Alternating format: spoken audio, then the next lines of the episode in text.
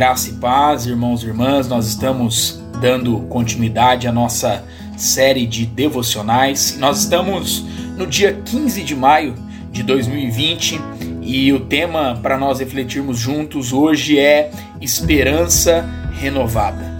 E o texto base para nós se encontra lá em 1 Reis, capítulo 17, versículo 13, que nos diz assim: Não temas.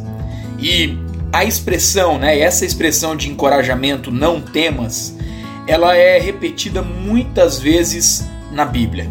E para sermos mais específicos, uma para cada dia do ano, ou seja, 365 vezes. Por muitas razões, e em diferentes contextos as pessoas têm perdido a esperança. Relacionamentos familiares, crises financeiras ou mesmo um diagnóstico ruim faz o nosso mundo desmoronar. Nossas seguranças se vão e num instante apenas tudo parece mudar.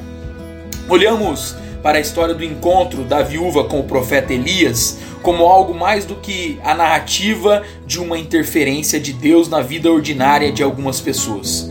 Vemos como desafio para termos a mesma fé e enfrentarmos as nossas adversidades com os mesmos princípios vividos pelos homens e mulheres da Bíblia.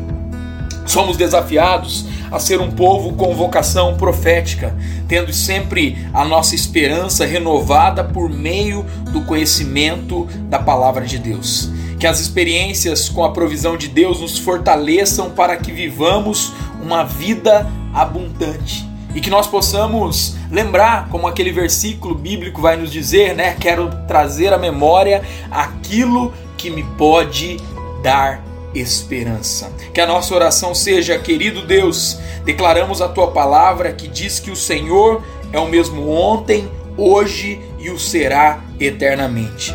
Creiamos nisso e clamamos que o Senhor nos ajude a testemunharmos o que fazes na nossa vida para que o mundo conheça a tua esperança sobre e através de nós. Deus abençoe meu irmão e minha irmã, a sua casa, a sua família, a sua vida, em nome de Jesus.